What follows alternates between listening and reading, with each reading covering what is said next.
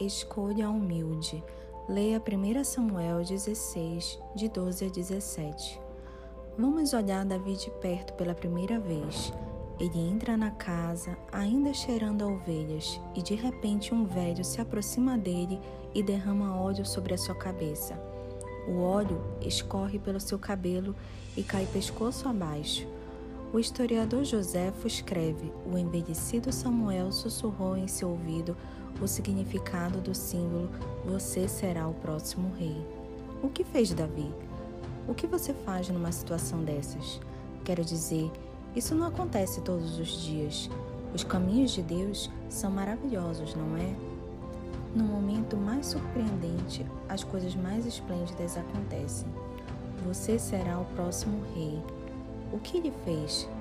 Alegro-me responder que ele não foi até a loja de departamentos mais próximos e experimentou uma coroa. Não, não mandou fazer um novo conjunto de cartões de visita dizendo ao tipógrafo: mude de pastor para rei eleito. Não usou uma placa com os dizeres: Eu sou o novo homem. Não pôde um carro e correu pelas ruas de Belém gritando: Sou o escolhido de Deus. Vocês estão olhando para o substituto de Saul. Qual a sua atitude? O fato de Samuel ter ungido com óleo não faz diferença.